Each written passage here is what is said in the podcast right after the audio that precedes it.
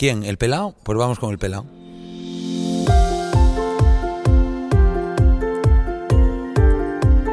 El Pelao. Ricardo Rossetti.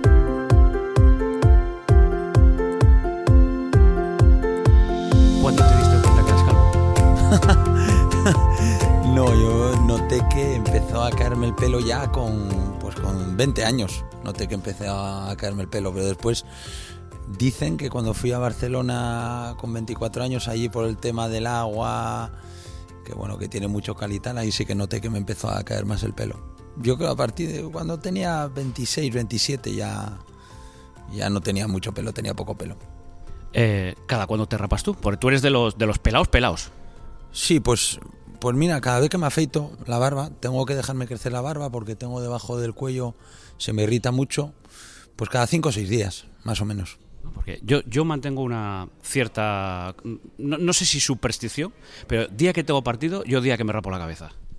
No, no, yo en ese sentido no, sí que coincide que por ejemplo ahora sí que estoy afeitado y rapado, pero no, no, no, no, he ido partidos con, con barba y con el pelo no largo, porque tengo poco pelo, por los lados también, no me lo dejo crecer mucho, pero sí que he ido con barba y, y con el pelo sin afeitar. Lo que pasa es que esto la gente no se lo cree, pero eh, tanto tú como yo, o sea, a poco que tengamos el pelo más largo, hasta podemos estar hasta incómodos. ¿Qué, qué melena manejo? No, es que yo ahora no me veo con pelo. Hay gente que ahora, jolín, ay, mira que hay buenas clínicas que hacen injertos y, y alguna vez alguno, algún amiguete me dijo, "Joder, ¿cómo no te haces un injerto tipo Conte, por ejemplo, el del Chelsea o tal? Y digo, joder, es que no me veo. Me veo unas fotos con pelo cuando era, cuando era joven y tal, y chavalete, y ahora me veo, no me veo, no me vería con pelo para nada. Pero no te viendo una de esas fotos que, debutando con el Sporting o aquel rizo eh, salvaje que tenías. Sí, sí, sí, pero me veo raro, ¿eh? De verdad, además mis hijos que ya me conocieron ya calvo, claro, mi hija nació cuando tenía 28 años, ya, y después cuando tenía 2, 3, que me empieza a reconocer, ya era calvo, como ahora, pues dice, uff, papá, pero es- hasta me dicen que estoy más guapo ahora, mira que yo no soy nada guapo, pero me dicen que estoy más guapo ahora sí, con- sin pelo que con pelo.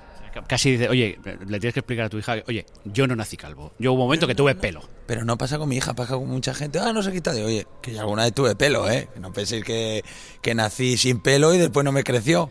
Y, y debutando con el Sporting, yo es que sí te recuerdo, debutando con el Sporting, aquel rizo además, es que, ya- o sea, llamaba la atención. No, no, yo tenía el pelo muy rizado, además lo llevaba, lo llevaba largo. Lo dejaba crecer ahí con un poco de melenilla por detrás. Bueno, era un poco la moda de la época. Estamos hablando que yo debuto en los finales en el año 89 ya, con 19 años, y 19, 89, el principio de los 90 se llevaba un pelín el pelo largo. No era como ahora que ves a toda la gente eh, con la barbita y con el pelo bastante corto. Antes se llevaba el pelo largo. Eh, ¿Y tú usas champú? No, uso gel, incluso uso jabón. Uso jabón para, para, para enjabonarme la piel y gel, no, no, champú para nada. ¿Para qué? Para igual que me dices peine, ¿para qué voy a querer peine? Pues champú no, no, no uso. Pues no te creas, ¿eh? Pero mira, Paco G me dijo que sí, y para otra parte del cuerpo, eh, Maldini, que es el protagonista del segundo episodio, dijo que sí. Yo también uso champú, y no me preguntes por qué, ¿eh? Pues mira, date cuenta, yo soy, a ver si seré yo el sucio aquí de, los, de todos los, los calvos. Pero no, no, no, no, uso gel o jabón. Eh, Pitu Abelardo, muy buenas. Muy buenas. Eh, no sé si te sientes raro con, con una entrevista tan surrealista como esta o si te ha llamado la atención en el momento que te he dicho, oye, quiero entrevistarte por esto. No, no, de coña. Estoy tan. Gabón, de los que somos entrenadores, bueno, sale esa rueda de prensa cada semana y, y, bueno, siempre. No es que tengan las mismas preguntas, pero casi, ¿no? Hacemos las mismas preguntas. Entonces, pues bueno, hablar de otro tipo de cosas que no sea así fútbol y que sea un poco en plan así más cordial, en plan cachondeo, como no me va a gustar, me encanta. ¿A quién le pasamos la cuchilla, metafóricamente hablando? Bueno, no sabría decirte. Yo creo que, sobre todo al mundo, a muchas, al mundo en general, yo creo que habría que, que solucionar muchas cosas que se dan en nuestro país también. Eh, bueno, yo creo que habría muchas cosas que, que solucionar, pero yo creo que entre todos poco a poco se, se va consiguiendo y esperemos que, que haya un poco de cordura y bueno y todas las injusticias que pienso que hay en el mundo se vayan solucionando. Y, y- y más en el día a día, en lo que nos toca a nosotros, en lo que vivimos. Si quieres, a lo mejor en el mundo del fútbol. Mira, es que le pasaba la cuchilla a esto, a ver siempre. Acabamos con esto ya de una vez. Yo creo que el mundo del fútbol es lo que es. Yo a mí me encanta el mundo del fútbol. Yo creo que, que por un lado estamos los protagonistas, que somos los entrenadores, sobre todo los jugadores que son los protagonistas, y bueno, y me meto en el círculo es un poco porque dirijo un equipo, y por otro lado estáis vosotros, que yo creo que bueno que buscáis la noticia, que os intentáis informar. Yo creo que creo que con el tiempo el periodismo para mí ha mejorado mucho. Yo creo que las noticias son cada vez tienen más credibilidad que antes.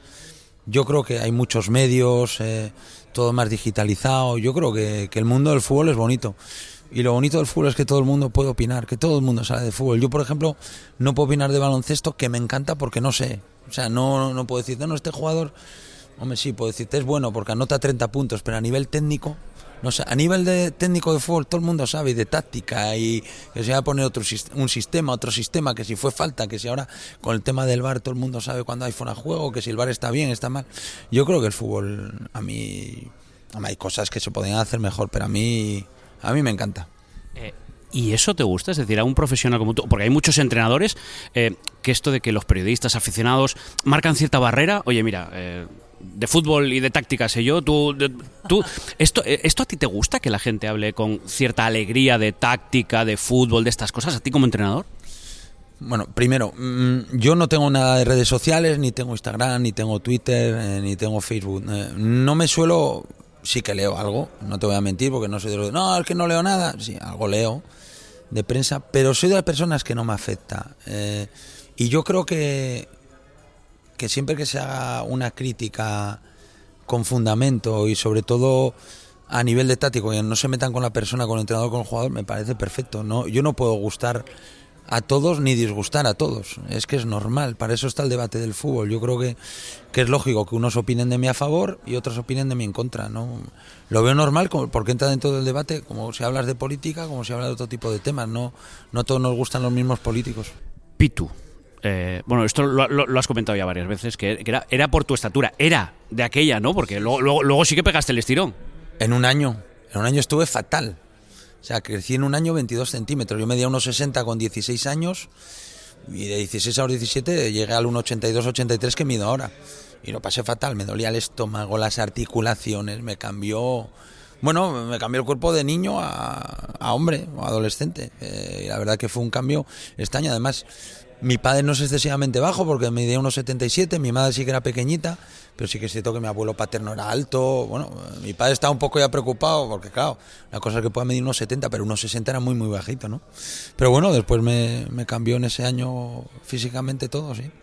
Voy a reconocer ya de primeras que para mí esta no es una entrevista normal, que me apetecía mucho que estuvieses en las primeras entrevistas en, en el, en el podcast, eh, porque hay muchas cosas que pasan en mi vida que te tienen como protagonista. Eh, y una de ellas, claro, es que voy a preguntar, o pregunto lo del Pitu, y claro, esto yo ya lo sé, y que, y que tú pegaste el estirón tarde, que ya lo sé, y al sportinguista o al aficionado que, que te conoce de aquella época, pero a lo mejor no, no hay mucha gente ahora que no lo sabe, pero claro, en Mareo, que había, recuerdo además, un montón de fotografías, casi era un juego localizar. ¿Dónde estaba Belardo cuando se fue al Estudiantes? ¿Dónde está Luis Enrique antes de irse a La Braña? ¿Dónde estaba Iván Iglesias antes, en el Seitos antes de llegar? O sea, e- esa imagen es muy reconocible vuestra y de una serie de, yogurinos, ¿no? Que es como se llamaban a los futbolistas del Sporting en esa época. Sí, sí, además coincide, mira, bueno, Luis Enrique y yo nos vamos el mismo año del Sporting, que era el último año de infantil, que pasabas a juvenil, no es como ahora que, que ahora hay edad cadete, antes, en mi época, llegabas un año más tarde a Levines y acababas un año antes juveniles. Ahora juvenil, la edad juvenil la acaban los chicos con 19 años y nosotros la acabamos con 18. No, no había esos dos años de cadete. Y bueno, ese año de infantiles, pues co- coincide que Luis Enrique y yo no jugamos, que no decimos él por un lado y yo por otro irnos de, de allí porque no jugábamos, eh, pedimos la baja y de aquel equipo pues solo luego Luis y yo pues eh, somos los que llegamos a, a fútbol profesional, ¿no? Pero sí que es cierto que, que pegamos un cambio físico, no no era que fuésemos grandísimos jugadores y que el Sporting se equivocase. Hombre, yo creo que cualidades alguna tendríamos, pero sí que es cierto que en mi caso y en el de él éramos pequeñitos, éramos muy delgados porque éramos dos mingas frías, como se suele decir. Y sí que es cierto que además hubo una persona que trabajó allí, bueno, el negro, ¿te acuerdas? José Fernández, el negrillo. Fernández, en paz descanse, que sí que es cierto que dijo una frase que es totalmente real. Cuando fui a pedir la baja con mi padre, que bueno, que quería ir a jugar a otro lado, porque a mí realmente lo que me gustaba era jugar al fútbol, era participar en, el terreno de juego, él sí que me dijo, pues yo te auguro que si cambia tu físico puedes llegar a ser futbolista. Y bueno, y acertó, acertó. Después, pues bueno, me volví a creer el Sporting para el filial y bueno, y ahí inicié mi carrera. Sois tan amigos Luis Enrique tú que os- hasta os ponéis los motes, como, es lo que os ha quedado.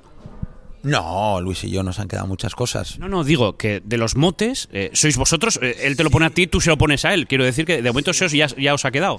Sí, sí, pero bueno, yo creo que, bueno, eh, creo que sobre todo eh, lo que hemos vivido Luis y yo son, es una cosa, no sé, habrá casos, pero es difícil, ¿no? Eh, conocernos desde los 7, 8 años por ir juntos al cole, que empieces jugando en el mismo equipo de fútbol sala, que allí en Benjamines, en Asturias, hay fútbol sala, y después coincidir en el Sporting Alevines infantiles, marcharnos a la vez, volver otra vez a la vez en el filial, subir el mismo año al primer equipo, y después ya coincidir en el Barça, en la selección olímpica, en la selección y después ya como entrenadores, pues bueno, evidentemente él tiene una carrera mejor que yo como entrenador, pero bueno, entrenar también en primera división los dos, ¿no? Yo creo que bueno, que sobre todo además, bueno, la, amistad que se han creado entre nuestras familias, creo que hemos vivido muchas cosas juntos, además, por suerte, muy buenas.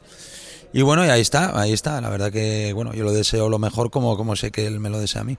Ahí lo repasaba además yo creo esta semana preparando la entrevista, pero salió hace poco en prensa, en el diario Marca, una fotografía o tres fotografías tuyas, camiseta del Sporting, camiseta del Barça, camiseta del, del, del Madrid.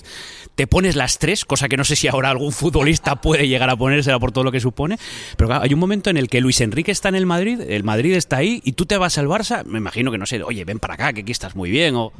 Bueno, pero sí que es cierto que en aquella época no, no, no recibo ninguna oferta tampoco del Madrid. Eh, recuerdo en aquella época cuando me quiere el... Recibo una oferta del Barça y una del Sevilla. Eh, me acuerdo que estaba además Luis Aragonés entrenador. Estaba creo que Luis Cuervas de presidente del Sevilla, me parece. Y bueno, decimos, decido irme al Barça. Eh, bueno, eh, sin desmerecer al Sevilla un poco, pues bueno, por la grandeza del club. El Barça era un Barça que acababa de ganar cuatro ligas seguidas, que acaba de jugar la final de Champions que pierden contra Milán. Bueno, habla con Ruiz conmigo y me convence. Me convence y evidentemente, pues bueno, una experiencia para mí muy buena, no solo a nivel eh, futbolístico, fue una experiencia a nivel personal muy buena, porque me fui siendo un, bueno, un crío con 24 años, me marcho con, con la que ahora es mi mujer, eh, con Graciela, que llevamos años de noviazgo, y allí, pues bueno, nos fuimos solos con 24, 23 años, y bueno, a vivir una experiencia y, y a estar allí. Y la verdad que bueno que no me arrepiento para nada. Han sido fueron ocho años sin desmerecer a los cinco años del Sporting que fueron increíbles. Hombre, eh, jugar ocho años en el Barça la verdad que, ha sido lo mejor que me ha pasado. Tú fíjate que te decía, es que hay muchas cosas que yo he vivido y que te tienen como protagonista, claro, mis pues yo diría que los primeros años o los años que empiezo a recordar fútbol de, de, ver, claro, te tienen a ti allí. Recuerdo un gol tuyo al, al Barça que gana el Sporting 2-0 con García Ramón en el banquillo y recuerdo un gol al Madrid de cabeza con 1-1 y, re, y, el que uno de los que más me acuerdo y que tampoco tiene buen recuerdo, pero bueno, es competición europea, es uno que le marcas al Esteagua de Bucarest ahí al final para un 2-2 sí. que luego que ha eliminado el Sporting. Sí, sí, es verdad, es verdad. Sí, sí, en el Sporting la verdad que viví cinco años buenísimos, buenísimos, muy buenos. Además, pues bueno, yo creo que fue la, la última época buena del Sporting, ¿no? Lo que todos recordamos, lo, lo, que todos recordamos, ¿no? Bueno, yo creo que la mejor fue la de Kini, Ferrero, bueno, Jiménez, Cundo, Juaco, Cachito, bueno, todos aquellos, ¿no? Castro, que fue cuando el Sporting jugaba UEFA sí o sí, quedaba segundo, que hoy jugaría la, la Champions, ¿no? Que, que, el Sporting quedaba segundo, tercero, cuarto, jugaría la Champions. Pero bueno, la, el último año que juega el Sporting la UEFA tengo la suerte de vivir, que fue la temporada 90-91, que quedamos quintos. Y, bueno, y son años muy buenos, quedamos quintos, octavos, me acuerdo, bueno, quedamos por mitad de tabla, pues poco como puede ser ahora la Real Sociedad, el Atleti Bilbao, un equipo de estos que, que era similar al Sporting. Y bueno, y la verdad que fueron cinco años muy, muy bonitos y sobre todo un Sporting que éramos mucha gente de la casa, mucha gente que habíamos salido de mareo. Yo creo que el Sporting han salido infinidad de futbolistas. Ya no te hablo de, por ejemplo, Luis Enrique o yo, que hemos sido un poco, o Villa, que hemos tenido la suerte de jugar en el Barça, o Manjarín incluso en el Depor, o incluso Juan L, ¿no? Te voy a poner a ese nivel. Pero han salido muchísimos futbolistas que han jugado en primera división muchos años y que han salido del Sporting. Eh, por Muñiz, Castaño, eh, yo que sé, Caco Morán, Iván Iglesias, que ha estado en el Barça. Muchísima gente, Tomás, bueno, te diría infinidad, Marcelino muchísima gente que ha salido del Sporting y creo que el Sporting ha sido una de las mejores canteras de España sin duda. ¿Volverías al Sporting? Sí, sí, sí, claro que volvería al Sporting. Yo viví dos años buenísimos, buenísimos. Lo único en que me arrepiento es haber seguido el tercer año. Eh, yo creo que el tercer año, no porque después me, me, saliesen las cosas mal y decidí dimitir, sino porque el tercer año ya no estaba mentalmente preparado para dirigir al Sporting por una serie de cosas que pasaron y que no te voy a comentar.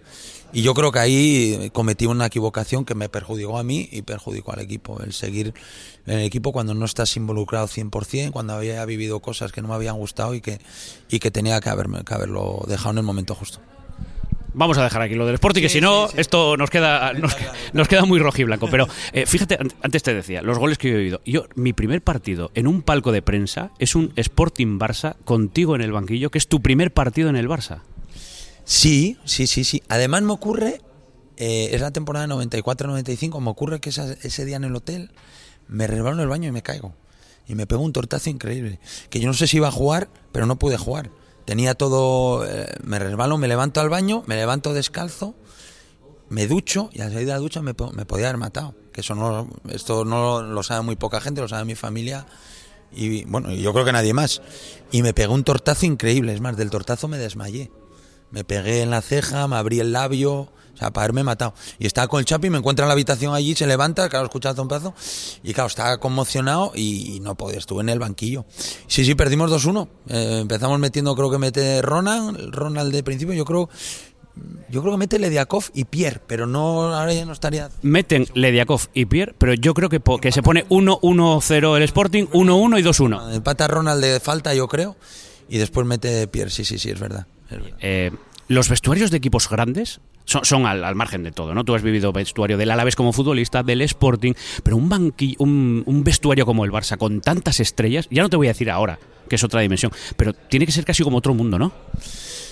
Pues yo te voy a decir una cosa, yo he coincidido en el Barça eh, y he tenido la suerte de estar ocho años, evidentemente vestuarios hay de todo, eh, hay de todo, pero yo creo que teníamos muy buen vestuario, gente muy normal, muy normal. Te lo digo Pitu, te lo digo Pitu, porque a veces hablamos, quizás los periodistas, los que estamos en el entorno vemos los vestuarios de los equipos grandes, no, no, voy a decir extraterrestres y no quiero faltar el respeto, pero parece como que viven en otra dimensión y que no están en este mundo. ¿Tú crees que es así? Pero es que yo creo que ahora ha cambiado el tema de ahora el futbolista vive mucho de su imagen. Nosotros no vivíamos de la imagen, vivíamos, vivíamos de, ser futbolista. Antes no había Instagram, lo que te dije antes, ni Twitter, ni Facebook. Eh. Yo creo que nosotros vivíamos tal y y lo que se sabía del futbolista era por lo que salía a la rueda de prensa. Ahora tú del futbolista cuelga fotos, cuelga imágenes donde estuvo. Se sabe todo del futbolista. Ahora, o se sabe lo que el futbolista, yo no digo, ¿eh? lo que el futbolista quiere que se sepa. ¿eh? Y yo creo que antes no era así. Eh, creo que antes el futbolista tenía su vida. Eh, y ya te digo, yo coincidí, jolín, pues mira, te puedo hablar de, sobre todo, yo creo que lo que éramos sobre todo españoles, los Sergi, Luis Enrique, Guardiola, bueno, Luis Figo, eh, Chapi Ferrer, Guillermo Amor, bueno, he coincidido Busi, Julen Lopetegui, gente que hemos coincidido allí en el Barça, bueno, fenomenal. Y después con, con Kluivert, que bueno, que tú lo conoces, que ya ves cómo es Patrick, Michael Resi. Hemos coincidido con gente normal, muy dicharachera, muy, la verdad, muy profesional que siempre hay alguno, pero es que también lo hay ahora y lo sabían en Sporting, o en cualquier trabajo, en tu trabajo siempre hay alguno que sea, perdón por la expresión, tonto o crecido, tal, hay en todos los trabajos, pero en el Barça, ya te digo, me, he encontrado gente muy, muy normal y he coincidido muy buenos vestuarios. Fíjate que antes te preguntaba, oye, a lo mejor Luis Enrique te dijo en su día, oye, vete para Madrid, acabas en el Barça. Luego le dirías tú, vete para el Barça, que luego Luis Enrique acaba en el Barça. Mira, pues eh, sí, pero después cuando haga contacto Luis, me, me entero luego, pero no muy discreto, ¿eh? no, no lo supe hasta el final. algo me imaginaba, porque cuando no renovaba por el Madrid, me imaginaba y se hablaba en Barcelona que podía venir allí. Pero ni tampoco le pregunté, ni él tampoco eh, decía porque es normal, ¿no?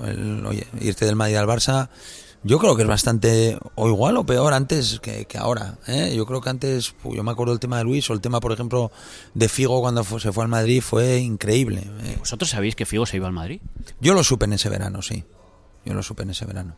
Sí, sí, que se iba al Madrid. Ya te digo que tenía bastante amistad con él. Además, coincidimos porque era cuando el Europeo 2000 y hablamos por teléfono, que él estaba a punto de renovar. Me acuerdo que, también había salido una oferta del Alacho, que lo quería que iba a pagar la cosa, que en su día se pagaron 10.000 millones. Estamos hablando ahora de 60 millones de euros del año 2000. O sea, se pagó muchísimo dinero.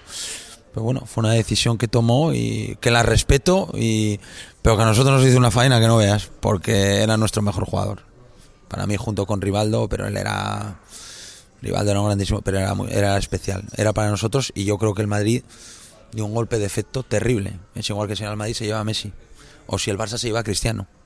creo que nos quitó a su máximo rival el mejor jugador. Entonces, pues bueno, creo que ahí el Madrid estuvo listo. Y luego yo he compartido eh, plato contigo. eh, y bueno, mi videocurrículum tiene un par de planos que somos eh, Marcos López, tú y yo. O sea, imagínate, imagínate. Que tres melenudos, ¿eh? Madre, mira, Marcos López, otro voy a tener que llamar para el, para el podcast. La verdad. Hostia, pero con Marcos, mira, con Marcos coincide además, coincidiendo, eh, comentábamos cuando las autonómicas daban la Champions, nos llamaron de la TPA, de la, de la televisión autonómica asturiana, y estábamos Marcos López y yo comentando y me justo estaba de árbitro. Hostia, me lo pasó muy bien y aprendí mucho de Marcos, eh, muy bien, muy bien, la verdad que es un grandísimo comentarista, me, me encanta escucharlo porque es una persona, porque pues una persona que hablábamos antes, que no ha jugado fútbol profesional, pero es una persona, o Maldini, que me has comentado antes, antes son personas que saben mucho de fútbol y que aprendes de ellos. Y encima no tienen pelo, o sea que mira, Eso fíjate. es, eso fíjate que te- Bueno, que algo, algo coincidirá, algo tendrá que ver, algo tendrá que ver. Y luego, fíjate, eh, ya la última fase es cuando tú vuelves a, a entrenar al, al Sporting. eh, y yo de esa temporada tengo. eh, bueno, tengo un recuerdo muy agrio porque es eh, cuando, cuando fallece mi madre, pero a la vez tengo un muy buen recuerdo porque de esa temporada tengo muchos domingos de ver el fútbol con ella en el, en el, en el sofá y ver aquel Sporting eh, tuyo que acaba ascendiendo. Qué bonito.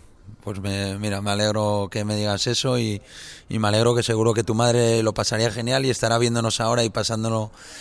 Lo pasa que me alegro un montón que lo haya pasado muy bien en el Sporting y tu padre también, ¿no? Que, habrá disfrutado un montón. Pues sí, la verdad que fue una temporada que no nos creímos ninguno.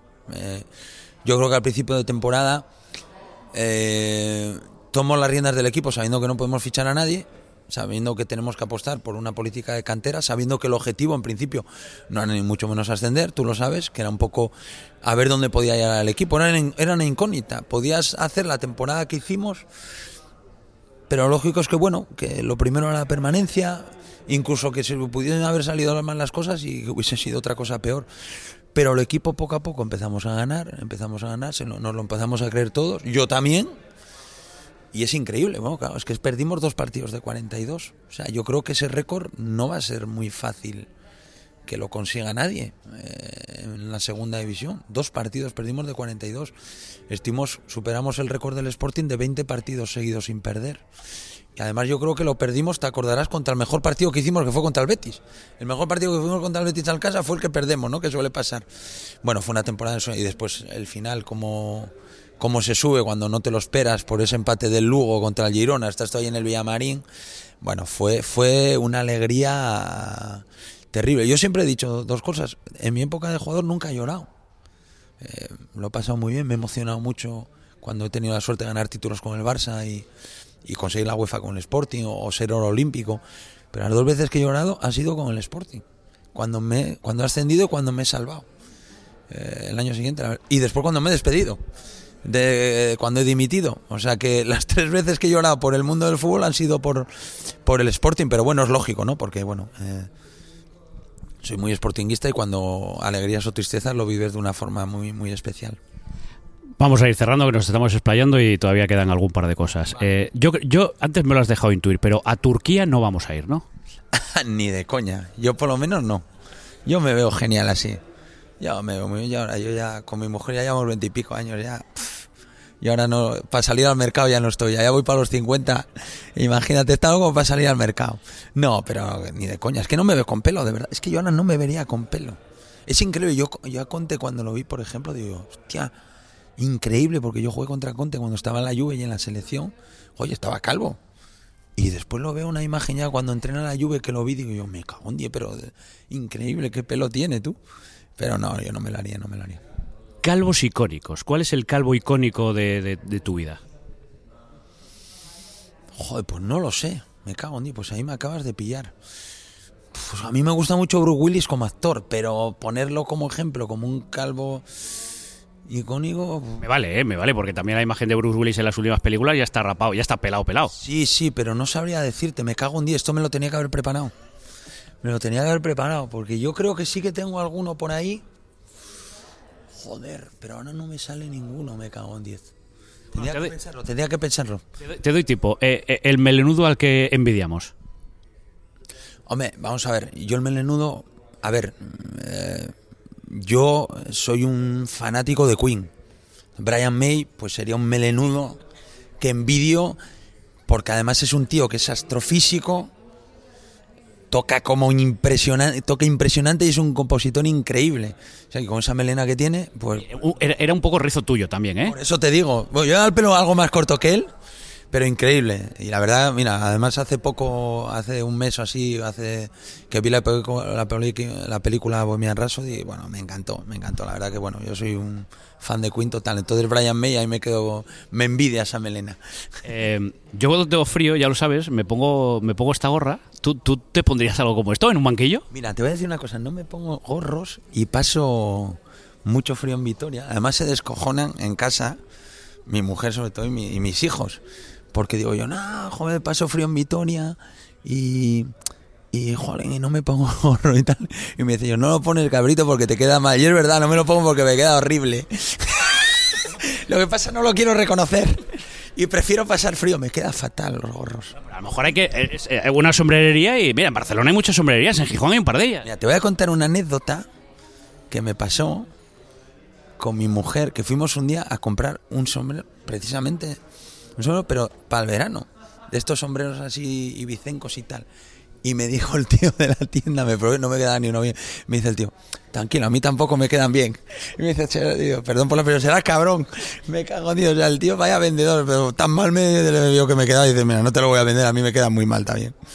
Bueno, te voy a agradecer la charla, te voy a agradecer además las, las sonrisas y cómo te has tomado eh, esta entrevista, que siempre digo lo mismo, parece como muy surrealista. No sé si en tu caso es la más surrealista, en el caso de Maldini y el caso de Gémez. Sí, sí, sí, posiblemente, posiblemente, claro que sí. Y aquí tengo y aquí tengo algo para que por lo menos para que te acuerdes. Esto es una caricatura que siempre regalamos a todos los invitados y que firma eh, mi amigo del colegio Rafa. Aquí lo tienes como firma como Leafar y que, que- y que queremos que sea un recuerdo tuyo que subiremos en redes sociales para que todo el mundo la vea, pero que pero que te quede un recuerdo del pelado, una caricatura de tu paso por este programa. Parezco Nostradamus. Aquí. Vaya pinta. Pero está lograda, está muy bien, está muy lograda. Muchísimas gracias. ¿Eres, eres de caricaturas? Sí, me gustan. Me gustan mogollón, sí, sí, sí. Me hicieron una en su día también. Me han hecho una. Lo típico cuando estás de vacaciones. Va, voy a hacerme una caricatura de estos eh, chicos que pintan por la calle, que lo hacen fenomenal. Y me hice una caricatura. Sí, sí. Yo me río de todas estas cosas. Ahora te voy a decir una cosa, ¿eh? El que la ha hecho, que se llama Rafa, y que seguro que, que no le importará que lo cuente, eh, te encontró un día paseando con tu mujer por Tenerife y te oye, te hago tal, y debías ir con prisa porque dijiste, hostia, no puedo, no puedo, no puedo. ¿Hacerme una caricatura? Sí, sí, él estaba por la calle en, en Tenerife y, y- y que, Jolín. Pues qué pena, sí, sí, porque yo iría, iría tal, iría seguro. Ahora ya, ya la, la has tenido ya, por lo menos ya la tienes. Ah, pues si me para otro día y me dice quién es, me- que me la haga otra vez sin problema. Bueno, que conste que hay que aprovechar también la racha del Alavés, que eres, que eres el entrenador y el calvo de moda y que de- debajo dice el Pitu lo peta. Bueno, estamos ahí alguno también ahí en la liga. Está ahí Paco López y algún, bueno, Paco G. Jolín que estaba el año pasado. Y yo creo que alguno más tenemos por ahí. No sé, ahora no, no me doy El cuenta. del Celta, eh, eh, Cardoso. Ah, Cardoso, sí, sí, sí. Los, calvos estamos ahí. Estamos on, on fire. Tú piensas que el otro día en, el- en la entrevista de, de Gémez, que te la tienes que escuchar, eh, eh, se acordaba de, de cuándo se rapa él, que se rapa en aquel partido contra Yugoslavia, y que dice, ahí estaba con el pito de. Mira, otro que tenía rizos. Sí, sí, jugamos los dos de centrales, porque además eh, Fernando Hierro se lesionó, me acuerdo dos par- el partido anterior, o dos partidos antes, el partido anterior, se había lesionado contra Eslovaquia y no puedo jugar, jugamos Paquito y yo, sí, sí, sí, Paco es muy, muy majete, muy simpático, nos lo pasamos muy bien, nos lo pasamos muy bien. Pitu, que, muchas gracias por la charla y por las confesiones y, y por, y por este rato que, que yo he disfrutado eh, muchísimo. Recordando que, bueno, pues muchas de las cosas que me han pasado en la vida, incluso como periodista, te tienen ahí, bueno, los dos de Gijón del Sporting y fíjate todo lo que, lo que hemos vivido y que es un placer que, que después de tanto tiempo podamos tener una charla como esta. Te lo agradezco un montón. Nada, gracias a ti por este tipo de entrevista, que, que se sale de lo habitual, que me lo paso bien, eh, que te olvidas un poco de lo que es la rigidez y un poco el hermetismo del fútbol, porque hay veces que precisamente cuando contestamos en la rueda de prensa, soy el primero que a lo mejor te gustaría contestar otra cosa, pero eres un poco, contestas siempre lo mismo también, bajo un guion. Y, y bueno, y me alegro haber compartido esto contigo porque bueno, creo que además de, de tal, de, de ser periodista, creo que tenemos una amistad. O sea que encantado, gracias. ¿Quién? ¿El pelao? Pues vamos con el pelao. Puedes escuchar más capítulos de este podcast en cuonda.com y además descubrirás Histocast, un podcast imprescindible para aquellos que quieran saber más sobre qué pasó, cómo y por qué pasó. Esto es Histocast, no es Musmank, no es Baikonur, no es la Guayana francesa. Exactamente, no es una batalla que, que fue prácticamente un antes y un después en, en la memoria y en la psique británica. Pero los, bueno. los, que- los que de verdad han puesto a Rommel a nivel de dios militar fueron los británicos. Porque hoy vamos a hablar, como prometimos, de piratas. Y bueno, este ejército hace su aparición en la Primera Guerra Mundial en una primera batalla, en la batalla Que de Mons. cualquier cosa que necesitéis, estamos en nuestra página web histocast.com. Bajar, marineros. Vamos a ver si hundimos un par de barcos. Eso. y ya que estamos, bueno, bueno, pues vamos a mandar un saludo a nuestros amigos de Antigua y Barbuda. David, haz el chiste. Como tu madre.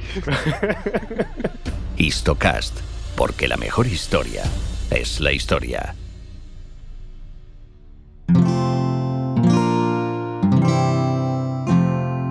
Descubre nuevos podcasts en Cuanda, la comunidad de podcast independientes en español.